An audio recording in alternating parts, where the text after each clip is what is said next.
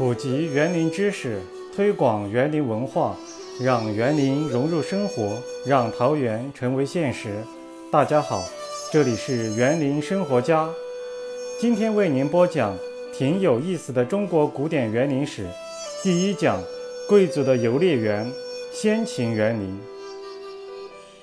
时代背景：先秦，旧石器时期至公元前二二一年。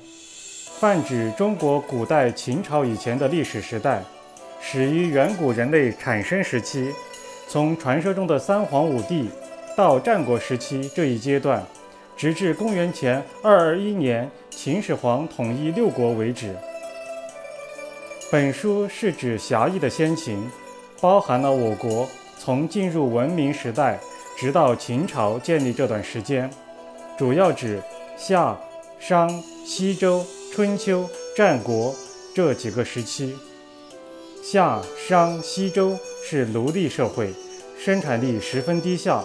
这一时期的原始宗教信仰包括自然崇拜、祖先崇拜和图腾崇拜。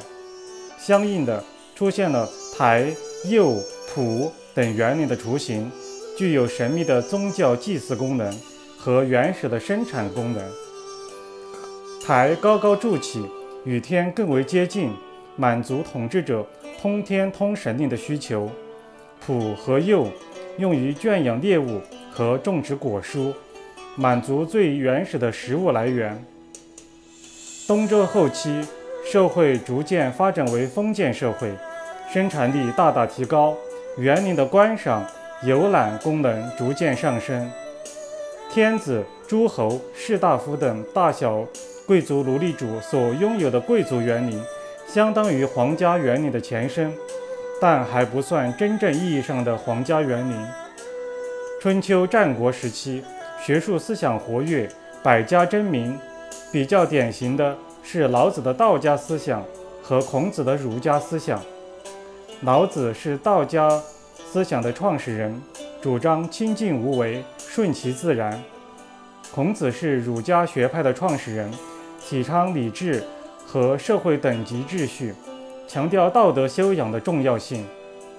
在文化领域，战国时期的屈原是中国历史上第一位伟大的爱国诗人，中国浪漫主义文学的奠基人，楚辞的创立者和代表作家。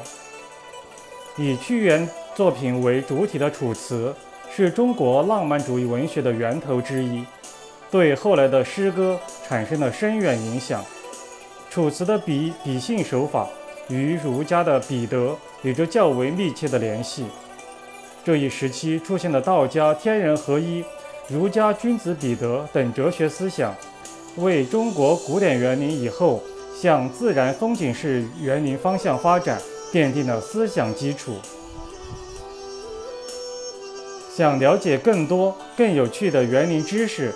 与故事，敬请关注“园林生活家”微信公众号和喜马拉雅“园林生活家”直播室。本期节目到此结束，听众朋友们，再见。